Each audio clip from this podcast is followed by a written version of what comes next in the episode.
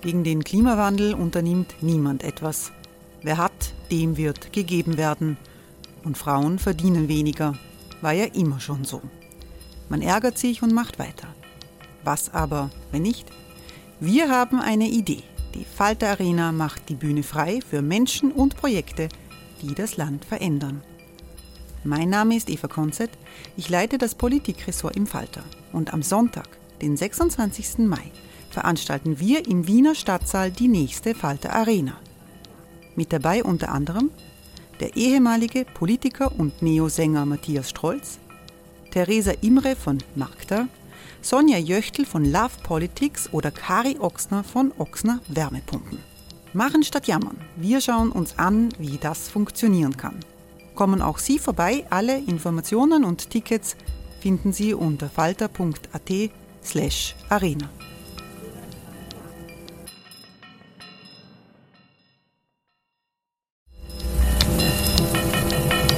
slash arena. Falter-Podcasts werden durch Werbung unterstützt. Das hilft bei der Finanzierung unseres journalistischen Angebots.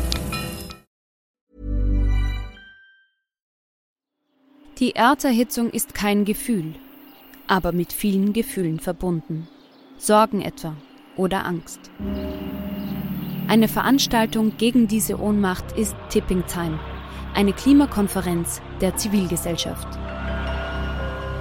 Von 9.5. bis 11.5. findet Tipping Time in Kooperation von Globe Art, Solektiv und Tangente St. Pölten statt und lädt ein zu Diskurs, Diskussionen und Workshops mit namhaften Vortragenden wie Nikolai Schulz und Friederike Otto. Weitere Informationen finden Sie auf www.tangentesanktpölten.at.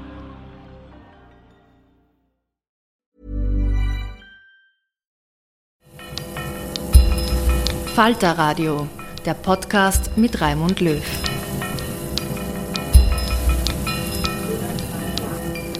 Sehr herzlich willkommen, meine Damen und Herren, im Falter Radio. Amerika zwischen Biden und Trump, das ist der Titel dieser Sendung. Die unmittelbare Gefahr für die Demokratie in den Vereinigten Staaten von Amerika ist mit der Niederlage für Donald Trump bei den Wahlen vor einem Jahr kleiner geworden. Verschwunden ist sie nicht. Es ist eine bittere Diagnose, die sich angesichts der fortschreitenden Polarisierung in der amerikanischen Politik aufdrängt. Am 6. Jänner dieses Jahres wollten rechtsradikale Trump-Anhänger das Kapitol stürmen. Trotzdem ist der abgewählte Präsident die Führungsfigur der amerikanischen Rechten nach wie vor. Unter seinem Einfluss gibt in der großen konservativen Partei des Landes, den Republikanern, eine rechtsradikale Strömung den Ton an. Die breite demokratische Koalition unter Präsident Joe Biden steht unter Druck. Im wichtigsten Bundesstaat, Virginia, haben die Republikaner den Gouverneursposten erobert mit einer Kampagne gegen antirassistische Inhalte im Schulunterricht. Immerhin haben die Demokraten im Kongress ein riesiges Investitionspaket durchgebracht, mit dem die marode Infrastruktur des Landes modernisiert werden soll. Aber niemand kann ein Comeback des rechten Demagogen Trump ausschließen. In einer Runde von Historikerinnen und Historiker in Wien, dem transformativen Salon, skizziert die Historikerin Lisa McGear die Weichenstellung für die amerikanische Demokratie, die wir gerade erleben. McGear forscht und unterrichtet an der Universität Harvard. Der Ausgang dieser Auseinandersetzung ist entscheidend für die Zukunft der liberalen Demokratie, auch in Europa. Moderatorin der Veranstaltung ist Katrin Karlweit von der Süddeutschen Zeitung. Doch hören Sie selbst. Lisa McGear liefert ihre Analyse im transformativen Salon der Historiker in englischer Sprache. Basically, as those of you who know American politics uh, the past several years, and certainly since November of 2020, there's grave worries about the state of democracy. Um, and I think this is a great opportunity, even today, when uh, the election for the governor of Virginia went to somebody who has been challenging critical race theory and picking up on white cultural resentments, shows that this uh, is ongoing uh, post Trump. So I want to talk uh, in these uh, 30 minutes about uh, what I would term a kind of crisis of democracy, um, but I want to do so in three parts. Basically, I first want to lay out for those of you who are not close followers of American politics, what are, what what is it that's causing such deep consternation? What are the developments? What is going on? What's happening? Just kind of recap what the situation is. And then, second, I want to place the developments of today within what we historians believe is kind of an added value that we have beyond the day's headlines, which is to provide a deeper historical context to help us to understand how did we get to where we are today. And then finally, third and lastly, I'll conclude by sort of looking toward possibilities toward the future. What might the future hold? Now, I'm a historian, and historians aren't great at prognosis, but I will, I will uh, conclude with that and then uh, open the floor for comments uh, and discussion. Okay, so just in terms of uh, where we're at uh, in uh, today, um, obviously, November of 2020 and all of the events that followed, culminating on January 6th of 2021, have caused a great deal of alarm. They were preceded by Trump's four years in office, eroding the fabric of democracy. But by January 6th, the crisis was full blown. Uh, at that point, Trump had called after months of calling out about stolen votes, found votes, fabricated votes, uh, months of lies about the electoral process. He called his voters to Washington after all its other efforts had failed to overturn the results.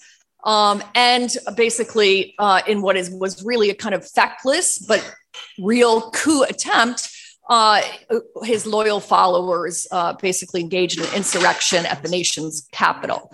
A very unprecedented event in itself. Um, and what I want to say about that is that, as we know, American democracy withstood the test at that moment, right? T- Trump's efforts were clearly turned back at every stage of the game. He left office peacefully. Joe Biden came in, was inaugurated, and what seemed to be a reinvigoration of the United States as a kind of multicultural, multiracial democracy with Kamala Harris at his side, the first Asian American and African American female vice president, all seem to be positive signs uh, for a kind of return to an alternative tradition of a ro- more robust democracy.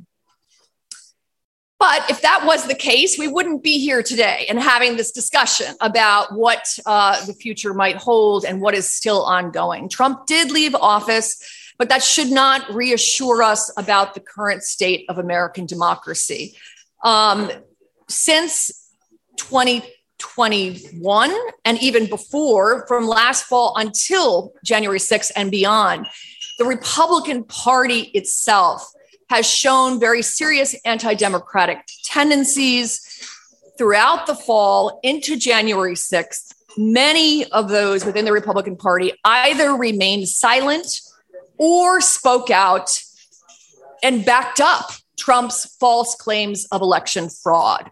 On January 6th itself, 147 Republican Party congressmen voted to object to the certification of the election, effectively calling to overturn the results of a, a legitimate election with no grounds. That's a scary sign, and that is why there are all these alarms. Since that time, of course, we're in well into 2021. Republicans have used all of those claims to initiate whole sets of restrictive voter laws to undermine the right to vote. So, in other words, what happened in the fall not only eroded trust of a large portion of the population, the Republican Party, in the legitimacy of uh, the dem- machinery of democracy, but it created the justification for a whole set of laws at the state level to restrict the right to vote.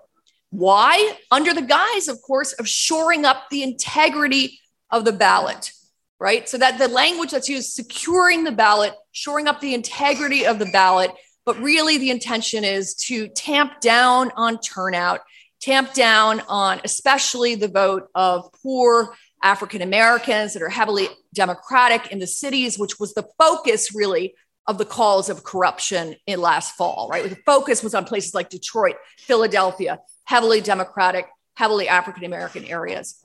So, what kind of laws have been passed at the state level? It depends where you look, but a whole host of states have passed a series of restrictive laws ranging from much tougher voter ID laws, shortening polling hours, making it harder to register, shortening the number of polling places, removing mail in ballot boxes, making it harder to mail in your ballot, all sorts of means of restricting the vote. Now, that comes out of, of course, November, because November was the most robust turnout since the early 20th century, right? There was an incredible turnout because states had made it easier to vote. So they're trying to sort of pull in that and also um, had all sorts of new laws. In Georgia, for example, it's now illegal. You can be charged with a crime if you offer water to somebody who's waiting in line to cast their ballot. Uh, and in the United States, those lines can be very long, especially again in urban areas. You don't see those kind of lines in the suburbs. You see them very strong in these urban centers. Um, so, other kinds of laws are adding flexibility for Republican dominated legislatures to effectively have more flexibility in controlling and overturning the votes of those local decision makers in those urban centers. So, as my colleagues Danny Ziblatt and Steve Levitsky argued recently, that may could lead in a close election to Republicans effectively really almost trying to steal the vote, but legally through all of these legal mechanisms that are now being put in place this is, I mean, this is coming back to Steve Levitsky and Danny Ziblatt again. I think in 2018, they published a very prescient book, How Democracies Die. And in that book, they argued that what is so frightening is precisely the kind of slow erosion that's been happening in the United States and that's been culminating in 2021 is the way that we've seen democracies erode in other parts of the world. In other words, most recent autocratic regimes that have been established, as you probably know, have not been established through revolution. They've not been established through coups d'etats. They've been established while maintaining the norm, the kind of formal procedures of democracy by holding elections, by adhering to a kind of level of constitutionality and legality. And you can look at that in Turkey, you can look at it in Hungary and Russia and Brazil and many places but still eroding really democracy itself, robust democracy, becoming kind of Ill- illiberal democratic regimes. So I won't get into more detail about the uh, the sort of the, the voting laws. We can talk about that later, but it's just important to note this is all sort of an effort to uh, undermine systematically the right to vote, especially of minority communities and poor communities, which, which who tend to run Democratic. And of course, just to tamp down on turnout, because by and large, turnout tends to favor the Democratic Party. Not always, but it tends to. Okay, so what I want to do now is, you know, just to, to note, to finalize that contemporary moment piece. We are at an inflection point, and I think it's a good moment, therefore, to have this kind of discussion. So I want to then turn to what got us here, or to talk about sort of how can we explain the Republican Party's growing embrace of these anti democratic practices. Can we lay responsibility at the feet of Donald Trump? His willingness to flout the rule of law, his self dealing, his unending fabrications and lies, his propensity to embrace violence? Well, partially he's congealed, I think, vulnerabilities within the American democratic system that were there earlier. But again, we need to go back in time to really understand the deeper roots and origins that got us to this point. Trump did not come out of nowhere, and neither did the Republican Party's embrace of Donald Trump. What I think is important to note, I'm just going to make sure I'm watching my time here. So, oops, I forgot to start the timer. I'm watching, but I'm not giving you a sign. You're going to give me a sign. Okay, good. I think I'm good still. Yeah. Um, okay, so basically, um, going back in time, the United States, of course, likes to present itself to the world and is, you know, sort of has a self identification as a kind of robust democracy will bring democracy and freedom to the world, kind of a, you know, it's kind of a guiding light of those uh, features as kind of the oldest, longest lasting modern uh, democracy. But what's really important is that anti democratic traditions have been a powerful part of American political ideas uh, since really the nation's establishment. And I think it's those illiberal traditions that we need to tease out to understand the deeper roots of what's happening today. So, for example, just to just give you one example, while the Capitol insurrection was unprecedented, the Capitol insurrection was by far not the first time that Americans have sought to overturn elections through violence, right? To go back, uh, Eric Foner has written a terrific seminal book on Reconstruction. Has talked a lot about this. If you look at the Reconstruction era, after the end of slavery, with the, when the 13th and 14th and 15th Amendment guaranteed African Americans the right to vote, you had the establishment of biracial state governments in many states in the South, right? Well, in some of those places, there were serious, I mean, there was a lot of violence, but there were actual successful coup attempts in several cases. In Colfax, Louisiana, in 1873, a group of whites in the county went down to the courthouse, massacred a whole set of African American militiamen, and took over, uh, basically overthrew the government. A year later, in 1874, uh, in uh, also in Louisiana, it, federal troops had to go down to thwart a coup that was in progress to undermine the legally, legitimately elected government. Um, and finally, uh, at the end of the tail end of the century, uh, as Eric Foner pointed out in a, a, in a recent article, in Wilmington, North Carolina, you see a biracial elected government was ousted as armed whites took control. So it's just to point out that there is there's a there are earlier traditions and anti-democratic sentiments that go back a long time.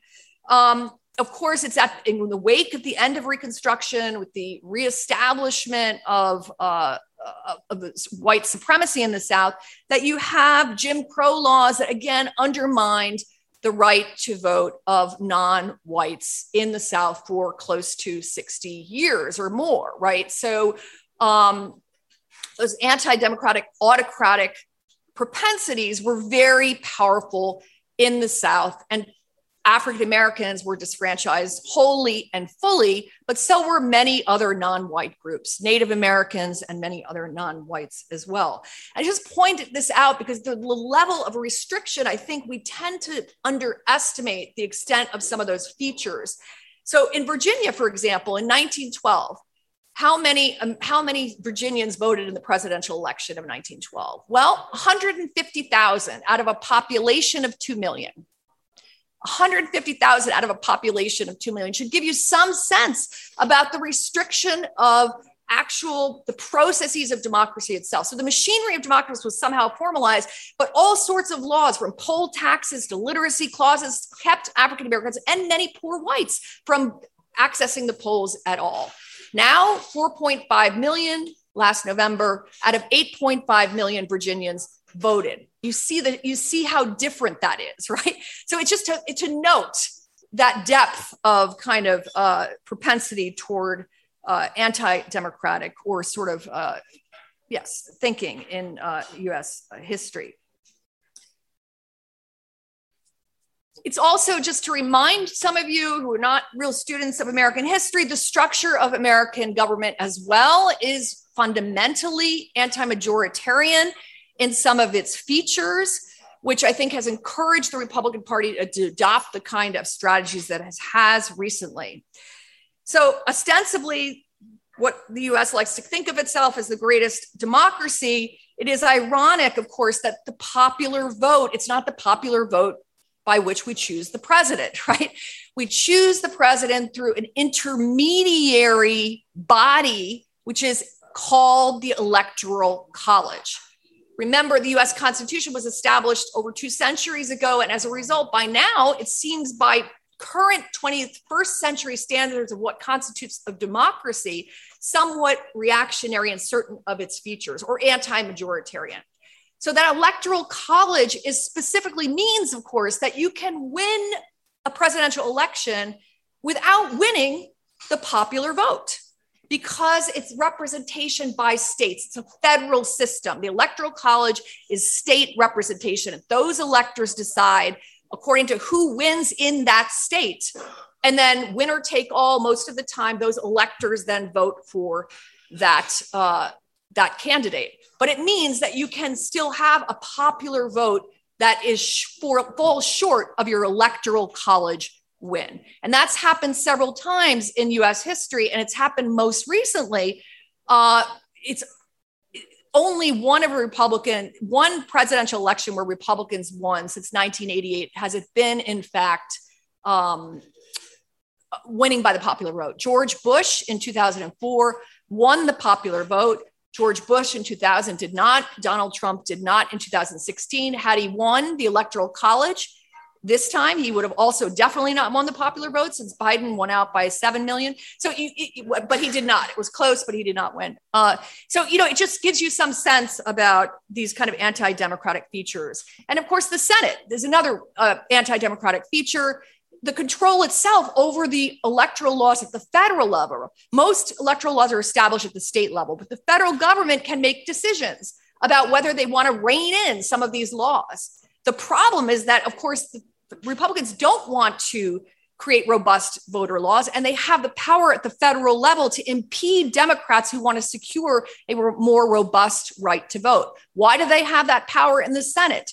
Not because they represent most, um, not the more Americans, but because, again, the Senate is representation is done state by state, right? Two senators per state, which means Wyoming and Nevada has a great deal more political power in terms of passing legislation than does New York or California. So it's really just important to remember those features. And I think those features contribute again to uh, the circumstances that we're in today. But at the same time, I think what's really important is that the Republican Party, it's not really until now that you see the full blossoming of these anti democratic features. And so we need that needs to be explained, right? So despite these kind of anti-majoritarian tendencies, for most of the 20th century, from Dwight D. Eisenhower certainly forward, the Republican Party was a big tent, non kind of disciplined party that sought to draw in moderates, sought to draw in Democrats. It really saw itself as a kind of more centrist party, right? It sort of uh, embraced the reforms of the New Deal. It called for large infrastructure projects and for money for education, things that are unimaginable in today's Republican Party. So, how did that, how did we get that shift? How did that happen? It's really, I think, uh, in the moment of the past 40 some odd years, uh, and since the 1980s, that we see that Republican Party has rejected a kind of more bipartisan form of uh, liberalism in favor. It's become a much more Southern and Western oriented party that is far more conservative. It's that time of the year. Your vacation is coming up. You can already hear the beach waves feel the warm breeze, relax, and think about work. You really, really want it all to work out while you're away. Monday.com gives you and the team that peace of mind. When all work is on one platform and everyone's in sync, things just flow wherever you are. Tap the banner to go to Monday.com.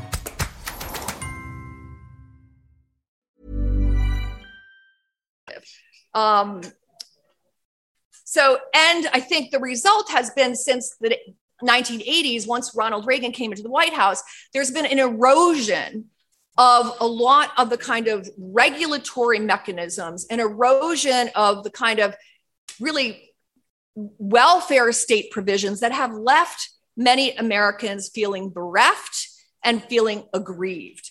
Um, and I think that can help us really explain what has happened more recently. If you think about sort of the, the, the, the kind of ever growing income inequality that's resulted from those policies, along with declining standards of livings and the kind of uh, kind of thinning out of the middle class, um, the 2008 economic crisis, along with the ever more browning of America, right? The sort of the, the real fact that the United States is in, for example, California already majority minority. And the census has declared if trends continue, it will be majority minority within three decades. So there is this sense, I think, among that kind of white middle class, a feeling of displacement, which uh, which has been also encouraged by these economic policies. Um, and I think as a result, these kind of currencies of isolationism, nativism, have come uh, racism, conspiratorial thinking that were somewhat sidelined at mid century have come really roaring back.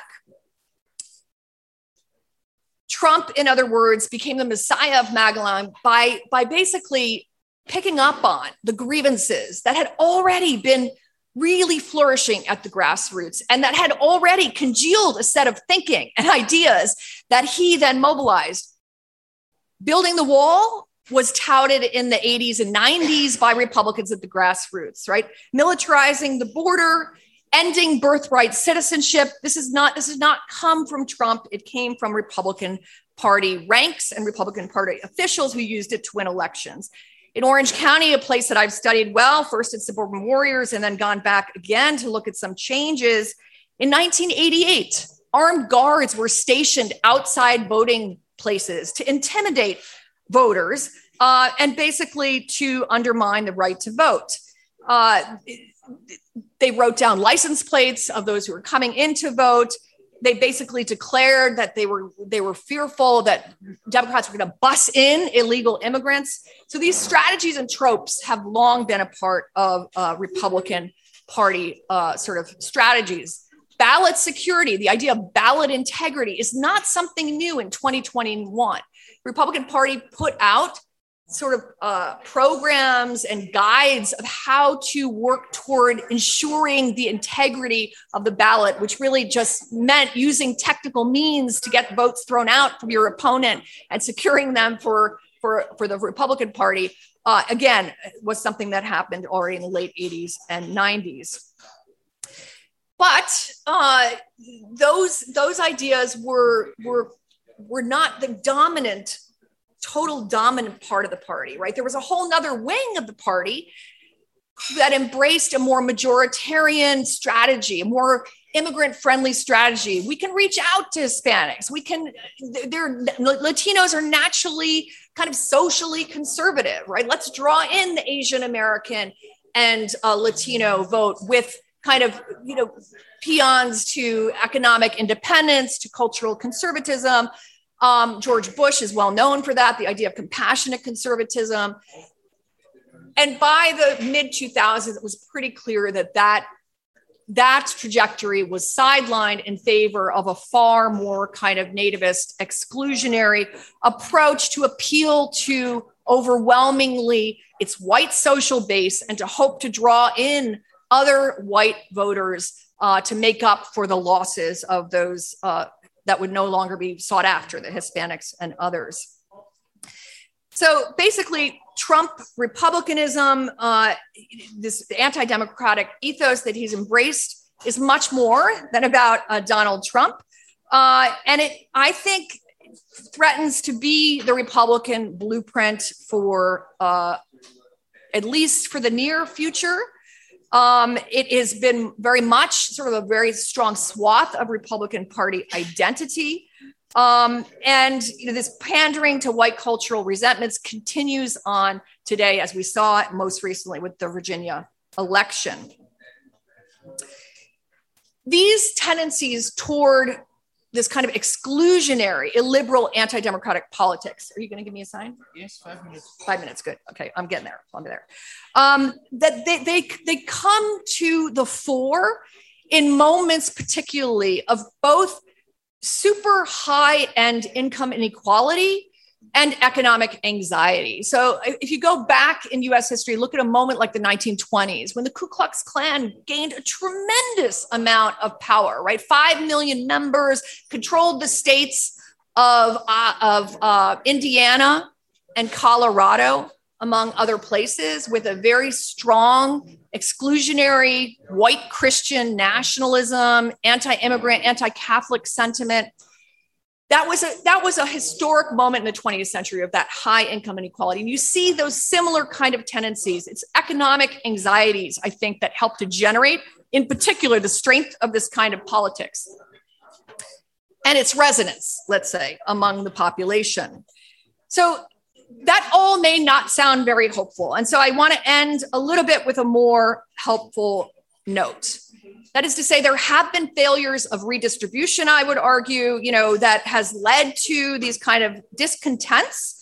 Um, but there is another side. There are those who are pushing for obviously more progressive uh, politics. And the Democratic Party, of course, has been pushing for more robust voting laws. And I think in the alarmism over democracy, we tend to forget. The Brennan Center has published an, a sort of a survey of the number of shifts in voting laws. And while Republicans are pushing to tamp down on the vote, 26 states have actually passed measures to expand the vote. So it's not all one thing. The January 6th insurrection took all of the all of the air out of that day. But that day was historic because it was the day when Jon Ossoff and uh, Ralph Warnock were elected to the Senate, the first Jewish senator and the first Black senator from Georgia, a historically racially discriminatory state. Those are real, real boons for a notion of America as a robust uh, democracy, and per- perhaps also suggest that there may be another path forward.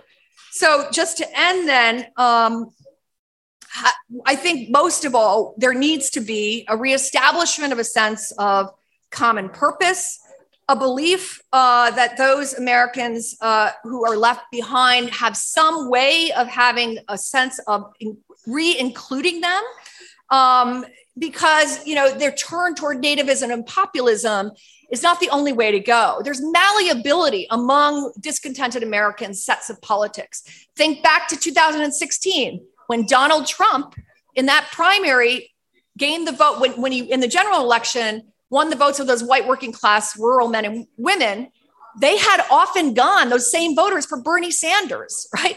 So there isn't, these politics are malleable. Class grievances can move in one direction, they can move in another. Um, that's not to say it will happen, but it is certainly a hope that with a set of robust progressive politics and mobilization, that a more that a revitalized, more progressive democracy can be established. I know that sounds it's an alarming moment, but I just want to leave us with some sense also of it's not over by any stretch of the imagination. Thank you very much. So there's a glimmer of hope. I have a few very obvious questions that probably many of us have um, be- before we go on.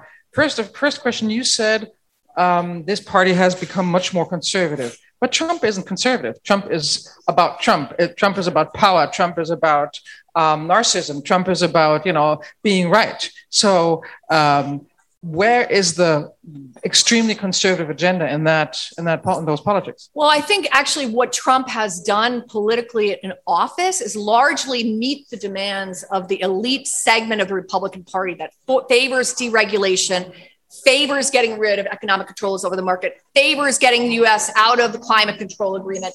All of that is classic conservative Republican fare. So, in that, what he's done for the most part, total Republican fare.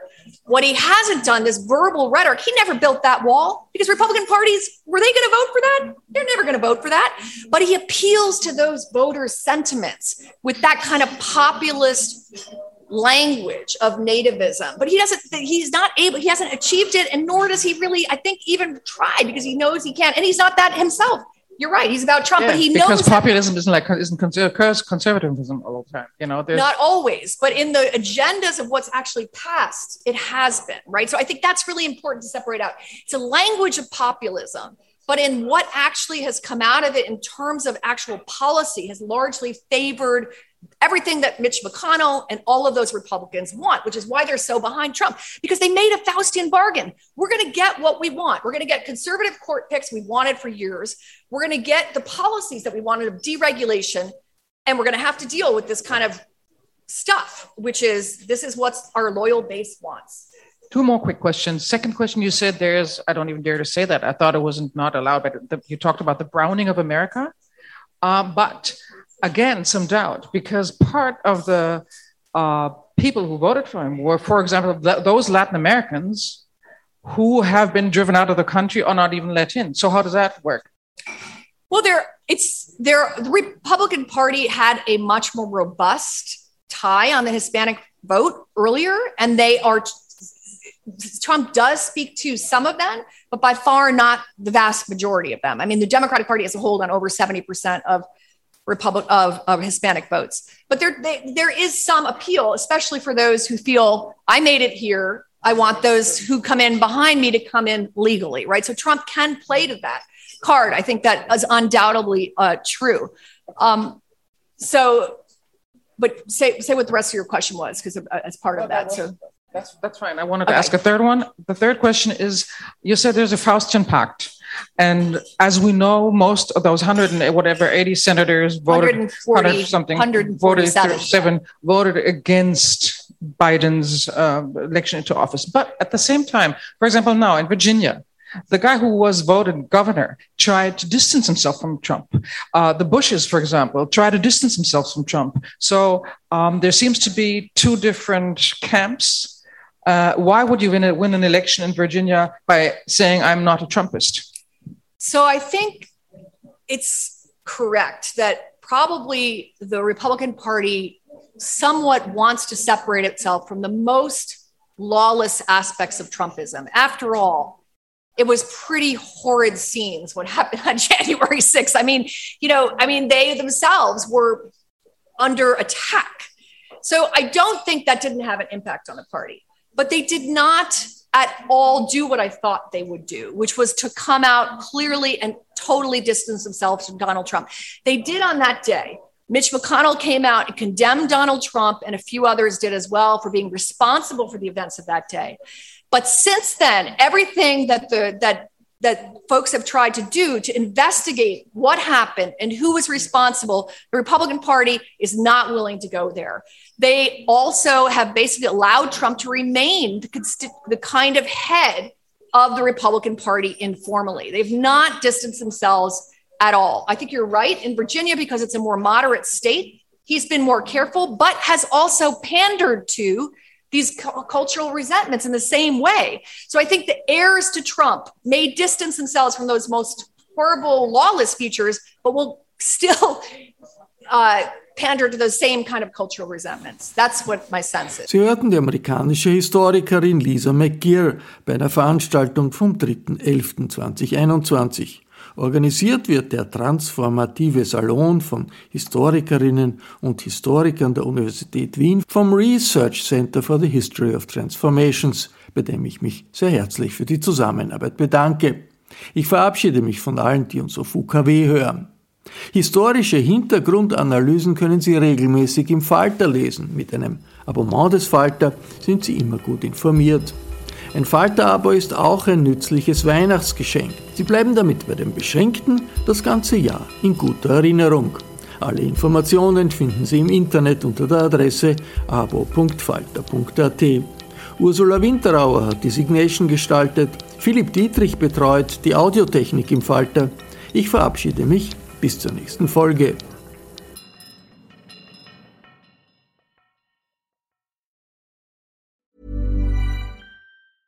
Normally, being a little extra can be a bit much, but when it comes to healthcare, it pays to be extra. And United Healthcare makes it easy with Health Protector Guard fixed indemnity insurance plans. Underwritten by Golden Rule Insurance Company, they supplement your primary plan, helping you manage out of pocket costs without the usual requirements and restrictions like deductibles and enrollment periods. So when it comes to covering your medical bills, you can feel good about being a little extra. Visit uh1.com to find the Health Protector Guard plan for you. Imagine the softest sheets you've ever felt. Now imagine them getting even softer over time That's what you'll feel with Boll and Branch's organic cotton sheets. In a recent customer survey, 96% replied that Boll and Branch sheets get softer with every wash. Start getting your best night's sleep in these sheets that get softer and softer for years to come. Try their sheets with a 30-night guarantee. Plus, get 15% off your first order at bollandbranch.com. Code BUTTERY. Exclusions apply. See site for details.